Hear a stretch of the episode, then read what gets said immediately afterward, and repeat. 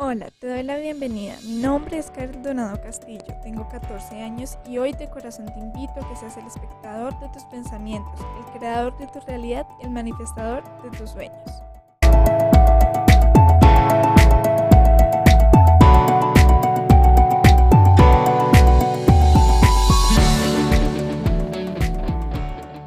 Una invitada muy especial, su nombre es Natu Sánchez. Natu Sánchez es una persona que conozco hace poco tiempo, pero desde que la conozco me parece muy lindo la labor que hace.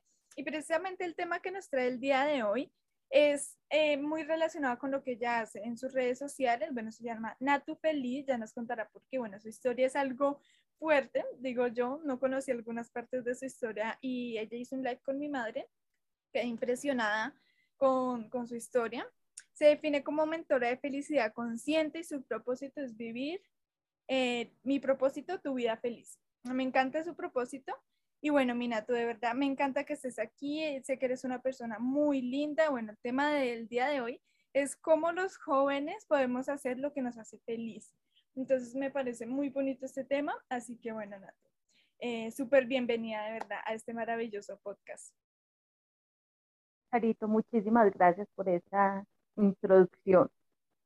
Muchas gracias por la invitación. Yo realmente estoy muy agradecida y muy feliz de, de, pertenecer a este podcast que apenas inicia y de aportar mi granito de arena a los jóvenes, a los jóvenes, a los adolescentes y que ellos tengan una guía y una visión más amplia de lo que pueden hacer con su vida. Totalmente, me gusta mucho también, bueno, eh, me imagino que en algún momento podremos hacer otros podcasts ya que me nombraste otros temas muy interesantes. Y justamente en estos días iba a un taller donde hablaban de proyecto de vida, cómo es importante que los adolescentes, más que todo en esta época, nos proyectemos, porque, o sea, nosotros como que no tenemos un plan. Así que me parece muy interesante el tema, así que iniciemos. Y primero que todo, ¿quién es Natu? ¿A qué se dedica? Bueno, ya sabemos que eres mentoras. Mentora, es que me encanta cómo te defines así en Instagram. Mentora de felicidad consciente, felicidad consciente, me gusta. Eh, nosotros trabajamos mucho el tema consciente. Desde mi percepción es como que si eres eso, que de verdad lo seas conscientemente. Así que bueno, Ninato, ¿quién eres? Sé que tienes dos, bueno, tres hermosos hijos, dos chiquitines y también un esposo, pero mejor que te presentes tú. Bueno, pues sí, yo tengo mi familia, pero realmente, y los amo mucho, pero no me gusta definirme como la madre, la esposa, porque realmente yo más, más que eso soy mujer. Entonces soy una mujer y más que mujer soy un ser vivo y más que un ser vivo soy un ser de luz. Entonces digamos que tenemos muchas facetas en nuestra vida. En el momento, como yo le digo como mi profesión, al no encontrar otro término, porque realmente esto es un estilo de vida. Lo que hago es apoyar a las personas que sienten un vacío, que sienten que hay algo más, que sienten la necesidad de cambiar su vida, a encontrar esa felicidad, como lo decimos, consciente. Que entiendan que no se trata solo de, sonreír o de hacer cierta cosa, sino realmente estar conscientes de sí mismos y de esa manera poder alcanzar ese estado de felicidad, que también por no tener como un término más exacto, le decimos felicidad, pero es más como un estado de plenitud, de gracia, de vivir en, en, en un equilibrio constante. Eso es lo que yo estoy ahora aportando desde mi experiencia de vida, porque como lo he comentado antes, mi propósito desde muy pequeña fue ser feliz y me enfoqué siempre en la felicidad. Entonces traigo esa experiencia de años de buscar la manera de ser feliz y desde mi experiencia en lo que he estudiado y en lo que he podido aplicar a mi vida, que siempre ha sido más que todo desde lo espiritual. Mi formación es más desde lo espiritual, pero quiero llegar a las personas no desde tanto desde lo espiritual. Obviamente yo quiero que la gente se fortalezca espiritualmente, pero yo no quiero que sientan como eso tan lejos, que vean como es que lo espiritual es una cosa difícil de alcanzar que entiendan que todos somos espirituales, simplemente elegimos qué camino tomar y que cualquier persona puede vivir esta vida en plenitud, en gracia y en equilibrio de la felicidad consciente. Totalmente, me gusta mucho todo lo que nombras, precisamente ese punto que tú dices que yo no soy madre, yo no soy, eh, por decirlo así, no soy todos estos roles, sino precisamente en el podcast anterior con Pau Moreno, ella decía, yo soy una mujer feliz, soy, bueno, lo que tú dices, no es tanto feliz eh, como el término general que le llamamos, sino plena, tranquila, bueno, etcétera. Es una mujer alegre, divertida, bueno, todos estos términos que son la esencia, precisamente lo que tú dices, yo soy un ser, soy un ser de luz, soy, soy eso. Así que bueno, Natu, ya que, que te conocemos un poco mejor, bueno, ya luego nos contarás qué haces, todo, todo esto más a profundidad y también pues nos dejarás tus redes sociales. Sin embargo, quiero que nos cuentes qué le dirías a la Nato de 14 años. Mi caro, realmente yo a los 14 años era una niña algo desubicada. Y siento que muchas cosas que hacía era como por agradar a los compañeros, a los amigos, entonces todo era hacia afuera, a pesar de que yo internamente, yo desde muy pequeña tuve un pensamiento crítico, fui muy de observar, muy de analizar, pero no estaba aplicando como yo lo que yo veía o lo que yo sentía que era lo mejor, porque sentía esa necesidad de pertenecer a algo. Yo le diría a la Nato de 14 años que siga su corazón, que no se, se preocupe por estar cayéndole bien a las personas, por estar perteneciendo a algo, sino que siga su corazón y permita que lo que ella siente la diga. Eso me hubiera evitado muchísimos problemas.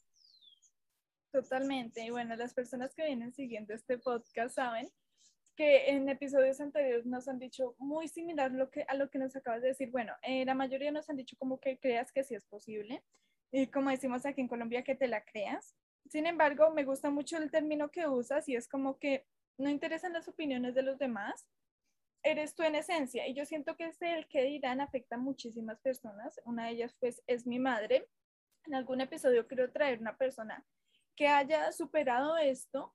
Eh, por ejemplo, podría ser tú, no, bueno, me imagino que ya lo has superado, porque es un tema muy, em, yo le diría, muy importante en las vidas de las personas cuando sienten ese que dirán, ¿no? En mi caso nunca lo he sentido, pero me imagino cómo se siente en algún momento que tú no puedes hacer nada prácticamente por ese que dirán. Así que me gusta muchísimo esto. Y es que, que no creas las opiniones de los demás. Al fin y al cabo son perspectivas diferentes, son opiniones de ellos, no son como la realidad, por decirlo así. Cada quien tiene su verdad. Entonces me gusta mucho este punto. Y bueno, aquí me surge la duda y que casi siempre hago esta pregunta. Bueno, aquí eh, quiero aclarar que yo siempre hago las mismas preguntas, pero este es un caso especial, Nato, porque este tema siento que no amerita preguntas, simplemente debe eh, fluir, simplemente debe salir. Pero sí quisiera saber, Nato, ¿qué, ¿qué, experiencia más que consejo? Porque un consejo yo siento que no lo puedes dar, tú transmites desde tu experiencia. ¿Qué experiencia le transmitirías a un joven que quiere hacer lo que le hace feliz? Mi carito, ese es un tema, yo esta semana estaba pensando mucho en esto y a veces los jóvenes también se, frustran sus sueños por sus padres, porque no siempre es como los amigos o, o un exterior más allá, sino que es un núcleo familiar el que los está guiando a hacer lo que no quieren. De pronto en esta época ya no se ve tanto, pero en nuestra época y épocas anteriores los hijos tenían que estudiar lo que el papá dijera, tenían que hacer lo que la mamá dijera porque tenían que enorgullecer la familia. Entonces debían estudiar carreras que muchas veces no querían, pero que daban prestigio. Yo creo que eso no, no nos lleva a ninguna parte, porque a la larga el joven que empezó a estudiar una carrera que no le gusta va a ser un adulto infeliz, frustrado y muchas veces he conocido muchos casos de personas que estudian lo que no quieren y ni siquiera lo aplican en su vida. Entonces, yo le diría a los jóvenes como hay que tomar valor, a veces también nos hace falta hablar y decirle a sus padres y hablar con ellos lo que realmente ellos quieren y mostrarles casos de personas que lo han hecho, porque digamos en nuestra época arte, eso era una pérdida de tiempo estudiar artes plásticas, televisión, teatro, cosas así como de tan artísticas, música, era algo que, que no se veía bien. Y ahorita vemos que hay muchas personas que viven de eso y viven muy bien. Entonces, yo creo que es un caso complejo por lo que te digo, porque a veces de jóvenes todavía nos cuesta tomar decisiones, todavía estamos anclados a, a los padres porque somos menores de edad, pero es importante desde muy jóvenes tomar las riendas de su vida. Y yo creo que, que es algo aceptado, aunque se vea como rebeldía, porque finalmente tarde o temprano, más temprano que tarde, se va a convertir en un adulto. Y esas decisiones que tome de joven le, le van a repercutir muchísimo en su vida de adulto. Totalmente, Nato. Y aquí eh, hay mucho, hay mucho eh, tela para tejer, digo yo, muchas cosas que analizar en este tema de qué hacer cuando seas grande, ¿no? En el tema de las carreras y todo esto. Y es un tema también, yo digo, muy controversial, porque fíjate que, eh, bueno, como les decía, en días fue un taller presencial donde era de jóvenes y adolescentes y muchos jóvenes, bueno, en un caso en específico que me llamó mucho la atención, el chico quería estudiar eh, aeronáutica, creo que, o sea, quería ser piloto. Entonces, él em, quería ser piloto, pero sus padres no lo dejaban porque le decían que necesitaba estudiar algo que le diera plata. Y bueno, entre todos, o sea, también llegamos a la conclusión de que pues pilotar da mucho eh, dinero, pero aparte de esto, es la pasión que él siente por eso. No es tanto si da o no da dinero, lo que tú dices, o sea, eh, no está muy bien visto estas carreras artísticas también. Y yo siento que, mm, que no debería ser así lo que tú dices, somos jóvenes, somos niños, somos adolescentes que aún vivimos bajo nuestros padres, sin embargo, sí podemos generar un criterio para que cuando nos vayamos de nuestra casa, digamos, no, o sea, mis padres me dijeron esto, pero yo no lo quiero hacer, no me gusta, no, no conecto con esto, puedes tomar otras decisiones. Y esto que nos compartes considero es muy bonito, porque sí, es que esto sucede mucho, en especial, bueno, no conozco eh, mucho la cultura de otros países, pero sí conozco la de Colombia, que es súper marcado esto, de que no estudies esto porque no te va a dar dinero. Y yo siento que los padres también lo hacen desde un lugar de preocupación, porque piensan que te vas a morir de hambre o bueno, cosas así, yo lo veo así también. Entonces es comprender las dos partes, ¿no? No sé qué opinas, Natu. Comprender tanto al niño que quiere estudiar algo, pero también al padre que está preocupado. Pero yo siento que se puede encontrar un equilibrio donde se puedan cumplir las dos necesidades totalmente. O sea, actualmente tú puedes vivir de lo que te apasiona, inclusive, e inclusive, yo siento que puedes vivir más de lo que te apasiona porque lo haces con más gusto, precisamente lo haces con más pasión que, bueno, lo que te toca. Así que no sé qué opinas en este tema, Nato, ya que, bueno, el tema de hoy es lo que te hace feliz, cómo hacer lo que te hace feliz, y en el tema de qué hacer con lo que te hace feliz, es ver también a qué te vas a dedicar en la vida, ¿no? O sea, hacer actualmente lo que te hace feliz, pero también tener un proyecto de vida eh, en lo que te va a hacer feliz. Así que no sé si tengas algo que comentarnos respecto a esto. Carito, estoy completamente de acuerdo. Yo creo que una persona que hace lo que ama yendo pues como a lo económico, si lo ama y lo hace feliz, económicamente las cosas le van a fluir. Mientras que puede estudiar la carrera que dé más dinero y finalmente ni consigue trabajo o un mal trabajo porque no es algo que le apasiona. Entonces, el dinero es la consecuencia de hacer lo que yo amo y hacer lo que me haga feliz finalmente, pues, ¿qué importa si estoy trabajando en algo que me está dando mucho dinero y tampoco soy feliz? Entonces hay que poner como eso en la balanza. ¿Qué es lo que yo prefiero? No, se, no es necesario elegir el uno o el otro, se puede elegir los dos. Pero primero hay que tomar una decisión, o me voy por lo que me hace feliz para que después me dé dinero, o me voy por lo que me dé dinero y que pase lo que pase. Entonces sí me parece muy importante eso, de que finalmente lo que yo elija estudiar, si lo, si lo disfruto, eso me va a dar resultados.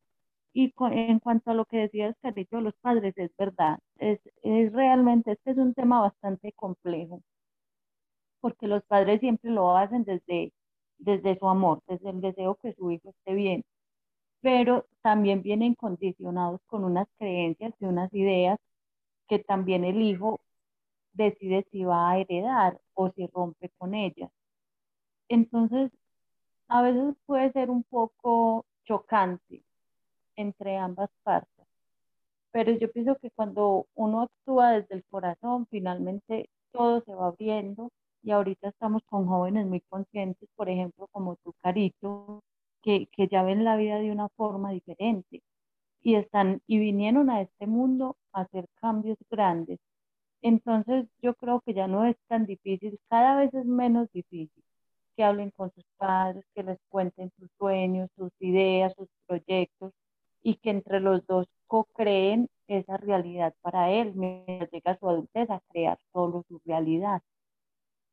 Totalmente, Nato. Y bueno, aquí te tocas varios temas y es, primero que todo, si va alineada tu pasión con que vas a ganar dinero. Yo siento que el dinero es como un intercambio, ¿no? Bueno, eso es muy em, de una mentora que conozco y ella dice que el dinero solo es un intercambio. Entonces yo pienso que solo es como algo que necesitas y ya.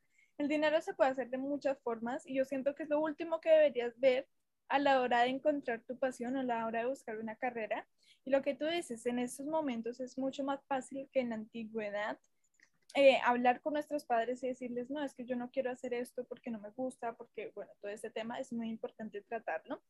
Y bueno, aquí me surge una duda, Nato, y también es cómo, em, cómo buscar o cómo encontrar ese tipo de pasiones, como, porque muchas personas dicen, yo no sé a qué me voy a dedicar, y yo era una de ellas, que decía, Dios mío, no sé qué voy a hacer, no soy nadie, bueno, todo ese tema de frustración se podría decir, y la verdad es que era muy pequeña, como ocho años más o menos. Entonces, para estos chicos, para estos también nos están escuchando madres que quieren apoyar a sus hijos, ¿cómo podemos también iniciar a mm, enfocar nuestros talentos, eh, enfocar nuestras capacidades y definir nuestras pasiones? Mi carito, eh, muchos mentores dicen esto, ¿qué harías tú todo el tiempo, incluso aunque no te pagaran?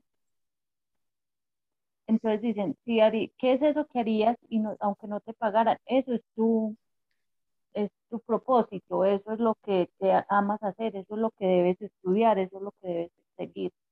A mí me pasaba mucho, yo estuve muchos años buscando mi propósito.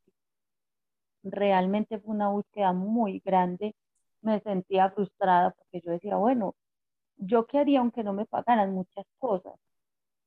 O a veces decía, hay algo que, que, me gustaría hacer, pero no sé, por ejemplo, a mí me encanta hablar, y yo decía, pues hablar, o estudiar, o leer, pero ¿quién me va a pagar a mí por estudiar, o aprender, o leer, o por hablar?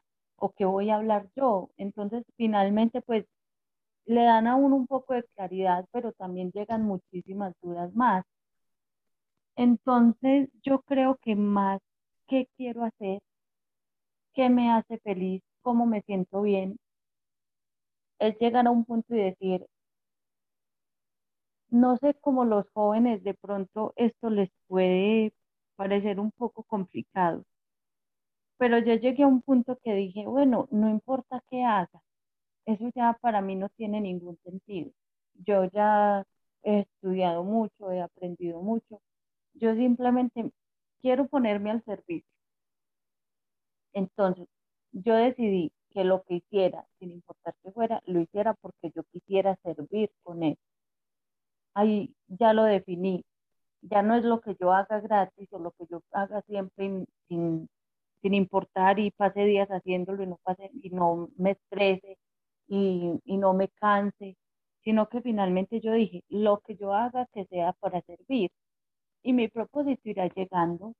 Ya finalmente me di cuenta que realmente un propósito y una misión de las personas es servir y apoyar y prestar con todo mi amor lo que tenemos en ese momento. Entonces yo lo que aprendí, yo lo que sabía y yo lo que estaba haciendo en mi vida, empecé a compartirlo con otros, sin pensar en que entonces cómo me voy a definir. Ya después de uno como soltar esa, esa necesidad de definirse como algo, empieza como a fluir y a, y a llegarle ahora sí su propósito. Es como contradictorio, pero cuando yo suelto esa idea de qué voy a hacer, qué me hace feliz, qué no sé qué, lo suelto y ahí empieza a llegar. Es como, como poner la mente en blanco para permitir que lleguen nuevas ideas. Entonces, yo a los jóvenes les diría como no, no se preocupen por, por decidir, es que quiero hacer esto o lo otro. Finalmente, en esta vida estamos para experimentarnos.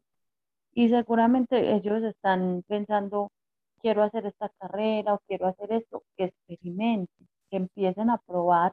Y si aún están en el colegio, los que están en el colegio, porque ahora pues también estamos algunos padres haciendo homeschool, entonces ya tienen otra visión diferente del mundo, muchos jóvenes, que empiecen a probar, a hacer cursos, a, a practicar, que me gusta el diseño gráfico, bueno, empieza a hacer cursos de diseño gráfico, a hacer prácticas, a mirar si esto sí, que no, que es que me gustó otra cosa, pues bueno, entonces empieza a probar otras cosas. Y así te vas definiendo, porque a veces también nos pasa que nos gusta algo y vamos a la práctica y decimos, no, finalmente esto no fue lo que me gustó. Entonces tienes la posibilidad, antes de elegir una carrera, es probarse, experimentarse. Finalmente, aunque elijan una carrera, si tampoco es lo suyo, siempre hay la posibilidad de cambiar. No tenemos que aferrarnos a algo porque ya decidí esto, porque ya llevo cinco semestres, porque ya he gastado mucha plata en esto. Yo pienso que eso es lo de menos. Lo importante es que nos sintamos bien, tranquilos y cualquier cosa que estudiemos en la vida finalmente más adelante nos va a servir. Aunque no la terminemos, aunque solo hagamos una partecita, esa experiencia va a quedar y nos va a apoyar en algo que hagamos más adelante. Es pues como la forma en que yo lo veo. Totalmente de acuerdo, Nato. Y fíjate que en mi caso, eso fue lo que yo hice. Y justamente tú dices, eh, no importa si lo, lo acabas, todo lo que aprendes en algún momento te va a servir. Y bueno, en esta etapa de mi vida que te comentaba de que yo decía, no sé qué hacer, no sé por dónde coger, em, yo empecé a experimentar muchas cosas, muchas cosas. Yo le llamo práctica deliberada, eso sí, no sé si está bien dicho, creo que sí, pero por si acaso hago la aclaración. Y justamente subí un reel diciendo esto. En ese momento yo investigaba en muchos temas que me gustaban. Entonces, bueno, esto lo voy a compartir más a profundidad en algún taller que haga. Sin embargo, lo que yo hice básicamente fue coger una carrera que me gustara, buscar los temas que enseñaban en esa carrera y luego sí investigar tema por tema, yo misma. Entonces es esto que, que también si los jóvenes nos están escuchando de tus pasiones, es como lo que te gusta hacer. También hay una técnica que es el Ikigai. Yo no la uso mucho, le soy sincera, no me gusta mucho. Siento que es como muy estructurada. Sin embargo, considero que, que cuando tú vas a, vas a iniciar esa búsqueda, debes como mirar diferentes opciones, eh, no descartes nada. O sea, si algo te gusta, no digas es que esto no me da dinero. Bueno, no. Simplemente no, no no te niegues o no te cierres a una sola carrera, no te cierres a solo esa cosa que te gusta hacer, porque hay muchas opciones, hay muchas posibilidades las cuales puedes ver y lo que nos invitan a tú también es a que todo lo que aprendas en algún momento te va a servir. Mira, o sea, yo en algún momento de mi vida estudié neurología, estudié cardiología y yo en este momento pues no eh, hablo de esos temas. Sin embargo, lo que fuera neurología me ayudó muchísimo a entender cómo funciona el cerebro para también enseñar de alguna u otra forma, o no enseñar, sino compartir mi experiencia de esa forma.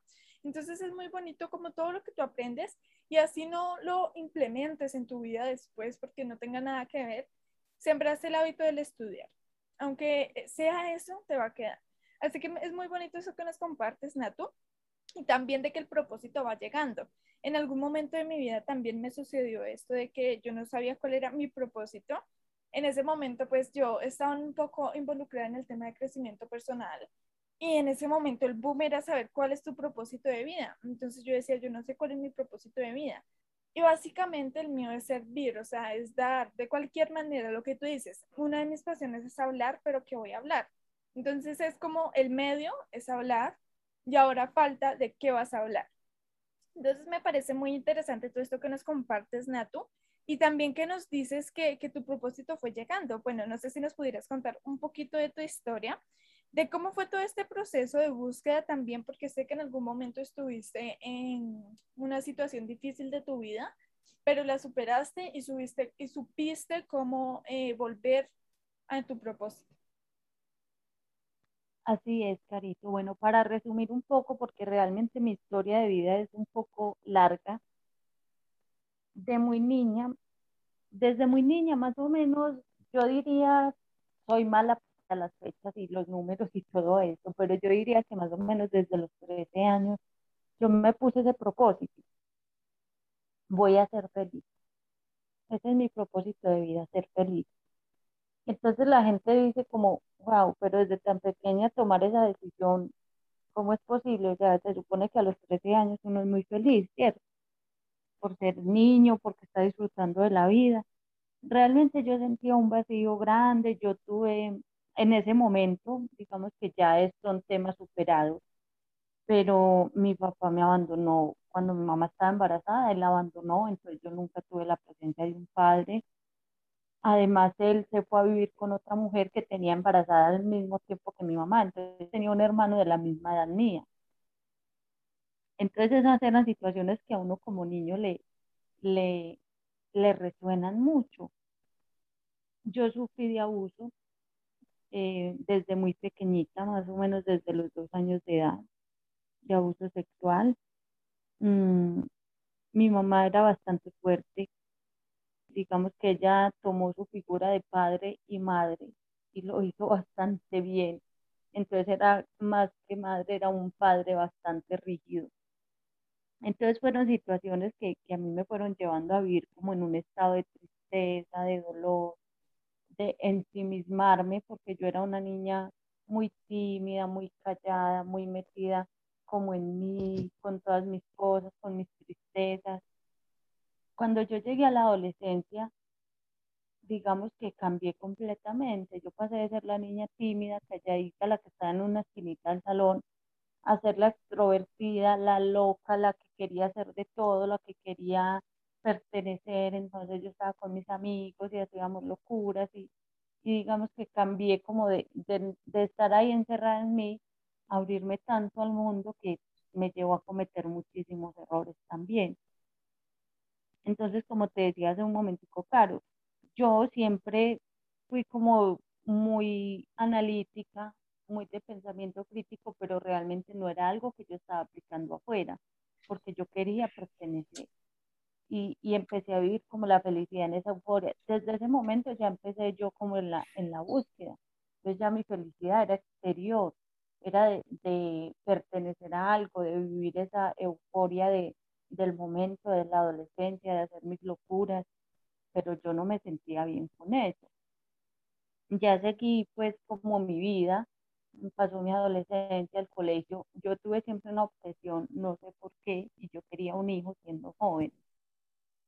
Entonces yo tenía como, como ese deseo de quiero un hijo, quiero un hijo. Yo creo que también hizo parte de esa búsqueda, porque yo decía, si yo tengo un hijo, un hijo me va a dar razones para vivir realmente yo no tenía como, como un deseo de vivir, no tenía como sentido mi vida, no le encontraba, no encontraba la razón, la, la verdad. Yo me sentía vacía y sentía que, que no, no quería nada. Y pensaba que al tener un hijo, ese hijo me iba a anclar al mundo y me iba a dar una razón para vivir. Cuando yo salí del colegio, yo salí del colegio en el 2016 y en noviembre del 2017 tuve a mi hijo.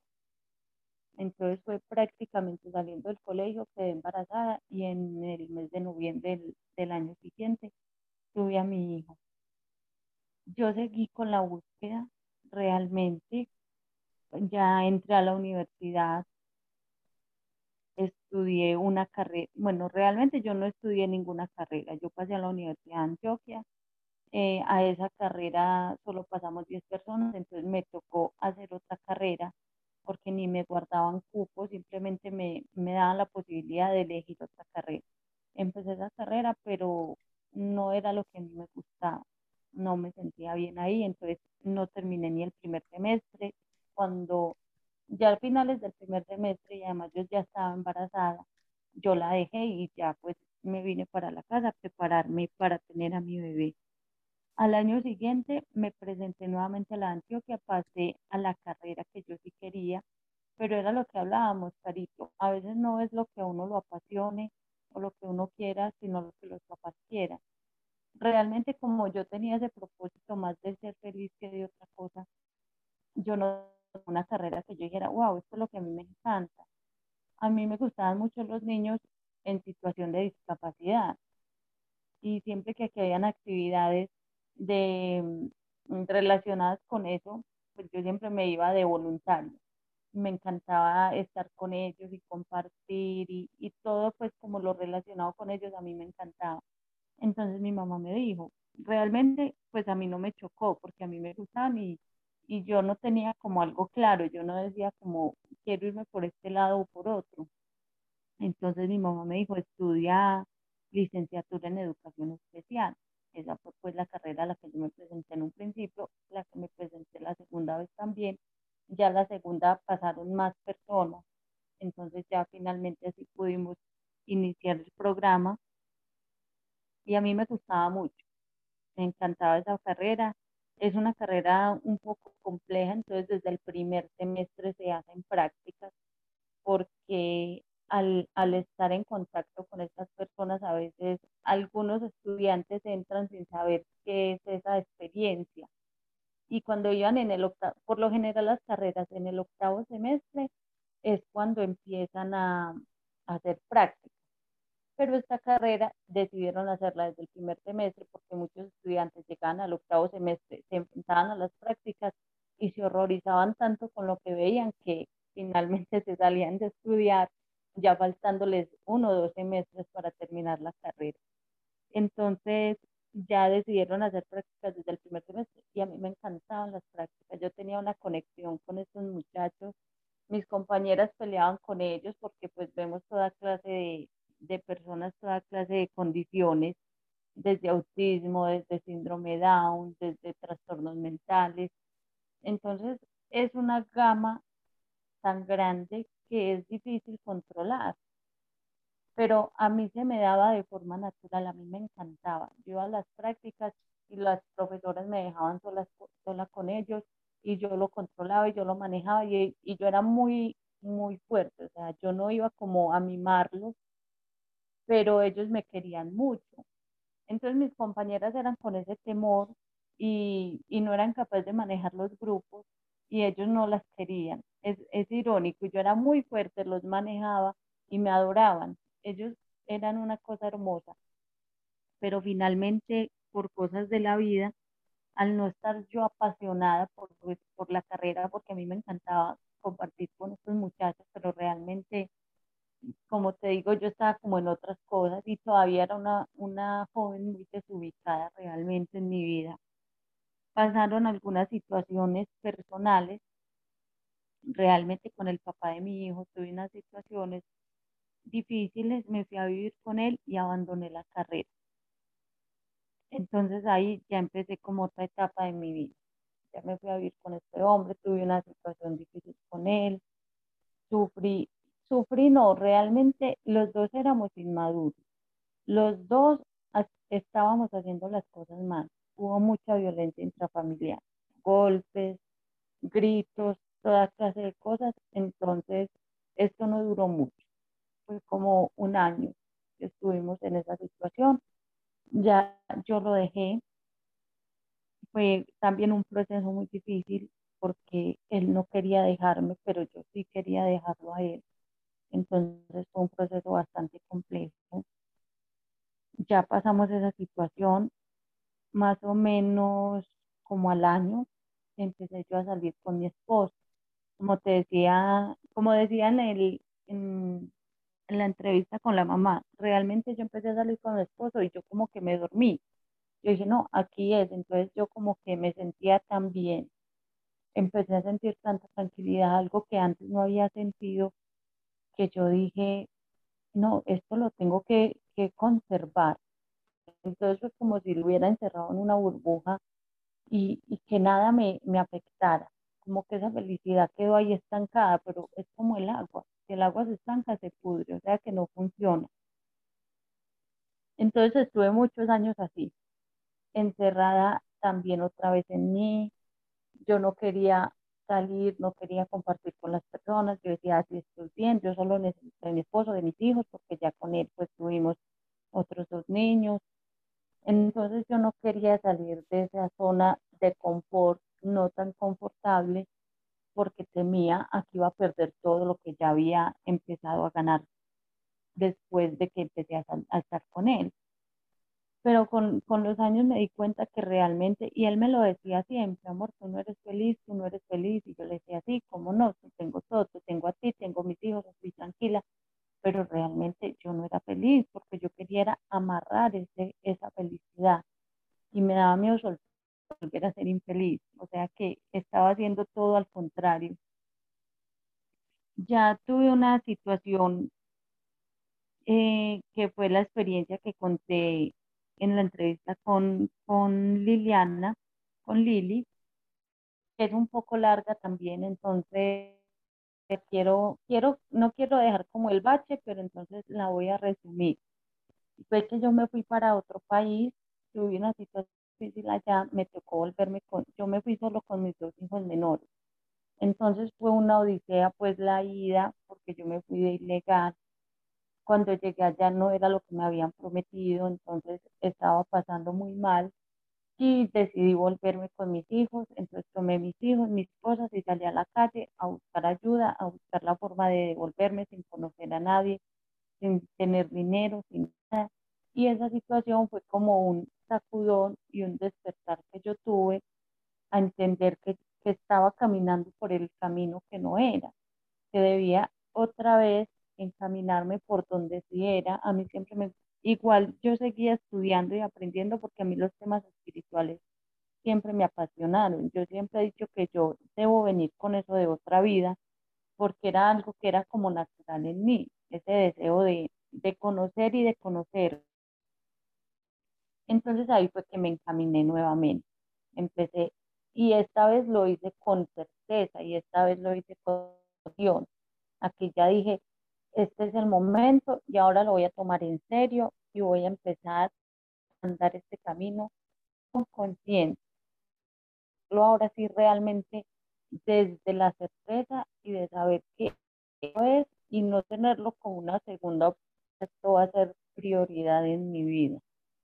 Ahí fue cuando ya empecé a buscar, ya empecé a estudiar, ya aquí pues he hecho varias formaciones, con la que empecé fue con yoga, el yoga fue, un, un, inicio muy bonito porque me abrió muchas puertas, me ayudó a entender muchas cosas y yo sentía que el yoga estaba muy alineado con lo que yo quería, con mis pensamientos, con mis creencias.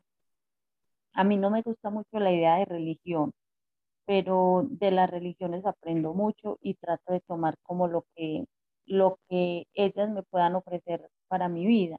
Y ya, sin, sin aferrarme, sin volverme fanática, sin tener que estar directamente conectada. Aprendo de lo que me dan y continúo y aprendo de otras religiones y estoy pues como en, en constante aprendizaje de, de ellas. Entonces con el yoga yo me di cuenta que no era una religión, pero que tenía una base muy filosófica, muy bonita y espiritual y que también se interesaba por la mente y el cuerpo. Entonces fue un inicio bastante grato en mi camino. Ya después del yoga, de hacerme instructora de yoga, vinieron muchas más formaciones, eh, hice muchos talleres, ayudé a mucha gente, di muchas terapias en las diferentes cosas que he estudiado. Y digamos que yo sentía que estaba ayudando, pero ahí fue cuando yo dije suelto, porque seguía preguntándome cuál es mi propósito. Solté dije, mi propósito es servir, es lo único que importa, estar al servicio y ayudar a las personas. Ya en este caminar de ir ayudando a las personas, pues un día dije, bueno, pero es que a mí me preocupa mucho y me ocupa mucho la felicidad, y la felicidad mía y la felicidad de los demás. Entonces, ¿por qué no dedicarme a apoyar a las personas que quieren ser felices? Tengo experiencia, llevo toda mi vida encontrando esto buscándole la forma y realmente ya en este momento yo siento que estoy preparada, me siento con las bases para, para entregar a otros lo que yo ya he recibido durante tantos años. Ahí fue cuando decidí pues empezar a apoyar en la felicidad a las personas y de ahí ya salió mi método que lo llamé felicidad consciente, donde tengo como una especie de pasos, es como un sistema donde apoyo a las personas para que vayan a ellos, que entiendan que la felicidad depende de, de su proceso interno. Entonces no es solo como hago, te, hago terapia o voy a donde alguien que me diga qué hace la gente que es feliz, porque veo mucho eso. ¿Qué hábitos de las personas felices?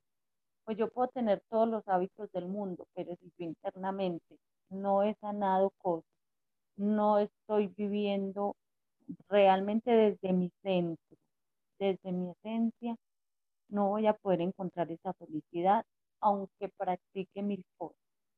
Entonces ahí fue como cuando llegó esa decisión, cuando ya solté y decidí ayudar a las personas en la felicidad y aquí estoy, aquí estoy como mentora, me formé como mentora espiritual y lo encaminé a mentora de felicidad consciente y todas mis herramientas, todo lo que he aprendido, lo estoy poniendo al servicio de, de esta nueva de este nuevo apoyo, por así decirlo, que estoy brindando a las personas, que realmente yo venía haciéndolo desde antes, pero no le había puesto como un enfoque, ni un nombre, ni nada, sino que lo hacía esporádico. Pero ahora ya quiero como eh, tomar todo lo que he aprendido y enfocarlo completamente solo en este tema. Básicamente es ese resumen, Carito. Me gustan muchas partes de tu historia, Natu. Bueno, ahí tendríamos que tener muchas horas más para recapitular todo lo que aprendo de tu historia. La verdad es que son muchos puntos los que quiero tratar. Bueno, ya eh, ojalá nos puedas conceder próximos podcasts donde podamos hablar de diferentes temas. Pero aquí me quiero centralizar en la primera etapa de tu vida, que fue cuando eras tímida y pasaste a ser extrovertida. Y luego eh, con ese tema de los niños discapacitados, bueno, no me gusta decirle discapacitados, con una condición especial, entonces aquí me gusta muchísimo que tú dices, yo era tímida y luego pasé a ser extrovertida y esto también me llevó a cometer muchos errores. Es ver cómo eh, podemos trabajar la timidez, porque no creo que sea algo muy bueno, pero eh, tampoco pasarnos, ¿no? Y me gusta mucho este tipo de podcast, ya, pues si luego nos puedes compartir estas experiencias, porque yo siento que es muy importante que los jóvenes entendamos que si alguien ya pasó por ese camino, podemos escuchar sus experiencias, podemos escuchar qué pasó, por qué le pasó, que todo este tema, para no evitarnos errores, porque los errores aprendemos muchísimos, pero cometer errores conscientes, le digo yo. ¿Por qué errores conscientes? Porque tú ya tienes como un plan, no como un plan, sino sabes cómo, cómo más o menos hacerlo y no cometes el error porque sí, no cometes el error porque quisiste cometer el error a propósito, sino simplemente porque algo eh, debiste aprender con eso. Así que me parece muy interesante todo lo que nos compartes, Natu, de verdad, muchísimas gracias. Este ha sido un podcast muy bonito, me encanta. Este tema de verdad me gusta muchísimo y es cómo hacer, cómo los jóvenes podemos hacer lo que nos hace felices. Y tú justamente en entrevistas eh, anteriores, bueno, con mi madre, decías, es que yo siempre he hecho lo que me hace feliz. Yo no era de las personas que decían, cuando dejes empleo voy a ser feliz. Sin embargo, en un momento de tu vida con tu esposo sucedió un tipo de apego, de, lo veo más o menos así, de que tú decías, es que sin él no voy a ser feliz. Y también llegaste al punto donde dijiste, es que mis hijos me van a dar motivos para vivir. Y no considero que esté mal, sin embargo, llegar a estos puntos no es bueno, lo que tú dices, o sea, si uno no es feliz por dentro, por más que haga hábitos, por más que haga muchas cosas, va a ser muy difícil. Y bueno, ya para ir finalizando por mi parte, bueno, ya te, te quiero hacer dos preguntas más. Sin embargo, les quiero leer una analogía que escribí hace unos días. Por aquí está déjame la busco, la subí a Instagram, me pareció muy chévere cómo, cómo salió de la nada, la verdad, ah, creo que aquí está, listo. Es como un tipo de cuento y dice, un pájaro bebé le pregunta a un adulto, tú que has volado toda tu vida, ¿dónde has visto el lugar más bello? A lo que el sabio pájaro respondió, ¿qué significa para ti un lugar bello? El pájaro bebé pensó un momento y respondió, un lugar bello es aquello que, aquel que tenga muchos colores, olores y sonidos agradables. Entonces no te podría dar una respuesta. ¿Por qué? agregó el pájaro bebé. Porque para mí un lugar bello tiene otra definición, dijo el pájaro adulto. ¿Y cuál es? preguntó con curiosidad el pájaro bebé. A lo que respondió muy sabiamente el pájaro adulto. Para mí un lugar bello es aquel donde sientes tanta emoción, alegría e inspiración que te produzca nostalgia. Un lugar bello es aquel en el que sin importar si hace frío o no, tu temperatura interna sea perfecta. Un lugar bello es donde hagas lo que hagas, te vas a sentir feliz o pleno. Un lugar bello es donde sin importar las condiciones externas, tu mundo interno esté lleno de colores, olores y melodías bellas. Este, este cuento, le digo yo, esta fábula, la escribí inspirada en lo que me estaba sucediendo en ese momento en mi vida y me sigue sucediendo y es ver cómo también Nato en algún momento me preguntó, ¿cuáles son tus sueños? ¿Cuáles son tus proyectos? Bueno, ya ahorita nos dejas tus redes sociales, Nato. Y ella me decía cuáles son tus proyectos, cuáles son tus sueños y yo seguir siendo feliz. O sea, para mí la definición de feliz es sentirme tranquila, estar pleno. Y eso es a lo que los invito a las personas que nos están escuchando hoy. Pongan su definición de feliz, porque lo que nos decía Nato, feliz puede ser una palabra muy amplia. Y la definición de Nato de felicidad puede ser muy diferente a la mía. Entonces hoy también te invito a que busques cuál es la definición de felicidad para ti y todos los días trabajes por ella. Así que bueno, Nato, muchísimas gracias por estar aquí. Me encanta tu historia. Estoy casi segura de que estarás en próximos podcasts acompañándonos. Por favor, si tienes algún mensaje final, déjanos tus redes sociales también. Y ya ahorita te hago mi última pregunta. Pues, Carito, había una parte que me decías que sobre la experiencia, que a veces tenemos que hacer algunas cosas y a mí me pasó mucho en el colegio cuando yo pasé de, ser una niña muy tímida a ser una niña introvertida, ahí pasó algo muy bonito también, porque empecé a darme cuenta que a mí me gustaba mucho hablar, compartir y me encantaba exponerme ante el, ante el público. Entonces en ese momento yo empecé a buscar maneras de exponerme en actividades del colegio, en cualquier actividad que hicieran que fuera de exponerme a los compañeros, de hablar en público, de leer en público. Yo buscaba la manera siempre de participar, a pesar de que me daba muchísimo miedo, porque era muy grande el miedo que me daba. Yo sudaba, temblaba, era un pánico tremendo, pero yo sentía ese deseo de superarlo. Yo me forzaba a mí misma a superar ese miedo que estaba teniendo. Y fue algo que, aunque fue una época difícil, fue algo bonito que saqué de ahí y que permaneció por siempre porque ya me sirvió cuando estaba en la universidad, ahora he hecho talleres, charlas y muchas cosas y yo me siento muy cómoda hablando ante un público. Y fue gracias a que pude superar ese, ese miedo en ese momento, porque yo creo que si en ese momento no lo hubiera superado, tal vez en este momento estaría todavía con ese favor de hablarle al público, a pesar de que sintiera deseo y me gustara hacerlo, tendría ese miedo. Entonces fue una época que me permití sanar ese miedo, seguir adelante y ahorita es algo que me está dando mucho beneficio y que me hace muy feliz porque finalmente a mí me encanta hablar y eso me ayudó muchísimo. Aquí me gusta mucho un punto que tú dices, Nato, y es que em, como que no te, no te dejaba expresar, ¿sí? Yo siento que este timidez, como este... Em, cerramiento, yo sé que esa palabra no existe, pero más o menos entendemos, como estar cerrada al hablar, no tanto cerrada, sino tímida, porque a ti te gustaba hablar, eh, nos cierra oportunidades en muchas ocasiones, lo que tú dices, o sea, yo después descubrí que me encantaba hablar, que, que me, que, y que lo hacía muy bien también, ¿no? Porque yo considero que tú hablas muy bien, entonces es muy bonito ver cómo todas esas experiencias, también que nos has compartido de tu historia, es muy bonito ver cómo fuiste avanzando y cómo trascendiste ese miedo. Así que bueno, Natu, como te digo, muchísimas gracias. No sé cómo aparezcas en redes sociales eh, para que nos las dejes, si solo tienes Instagram. En este momento estoy más enfocada en Instagram. En Instagram aparezco como arroba natu.feliz. Entonces, no, pues no quiero dejar como otra red porque es en la que más enfoque tengo y es donde más pueden empezar a ver contenido mío. Súper, Natu. Entonces aquí me parece muy interesante decirles que es Natu Feliz, ¿cierto? Natu.feliz. Vale, Natu.feliz, allí la pueden encontrar, ella sube contenido, también hace live y podemos ver todos estos temas. Y ahora sí, Natu, mi última pregunta y es, ¿qué frase define tu vida y por qué?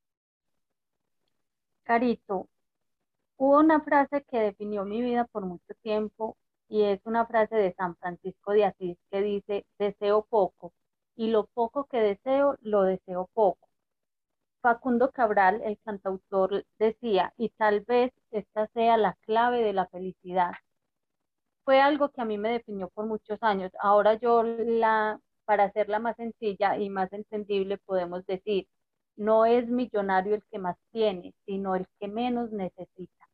Y creo que, como decía Facundo, es la clave de la felicidad. No se trata de poseer cosas, sino de estar abierto a que el universo nos llene de abundancia sin necesidad de estarnos apegando a todo lo que llega, fluir y dejar que, que el mundo y que la vida siga su cauce. Entonces, esta frase me ha definido mucho, digamos que la he ido puliendo más que todo como en mi pensamiento de, entenderla y de irla asimilando de, de diferentes maneras, pero me parece que es la frase de mi vida, de verdad. Me gusta muchísimo, bueno, la verdad, eh, nunca la había escuchado, te soy sincera, y me gusta muchísimo que dices, eh, esta es la frase de mi vida, porque la define, ¿sí? No porque sea cliché, en muchas ocasiones decimos, ay, esta frase me encanta. Y bueno, Natu, no me queda más que agradecerte, de verdad, ha sido un podcast muy lindo, ya saben, sigan a Natu, por aquí en la descripción también les dejo sus perfiles. Y también recordarte que me encuentras en Instagram YouTube y TikTok como Carol Donado Castillo. Si quieres estar en este espacio, está totalmente abierto. Muchas personas, por ejemplo, como lo era Natu, le tienen miedo a las cámaras. Entonces puedes estar aquí. Este es un podcast súper divertido. Y bueno, también nos puedes sugerir temas. Por mi parte, te dejo con la frase que me encanta y es, nunca es temprano para iniciar. Y cuando inicies, crea un mensaje positivo, alegre, cercano, pero sobre todo auténtico. Muchísimas gracias.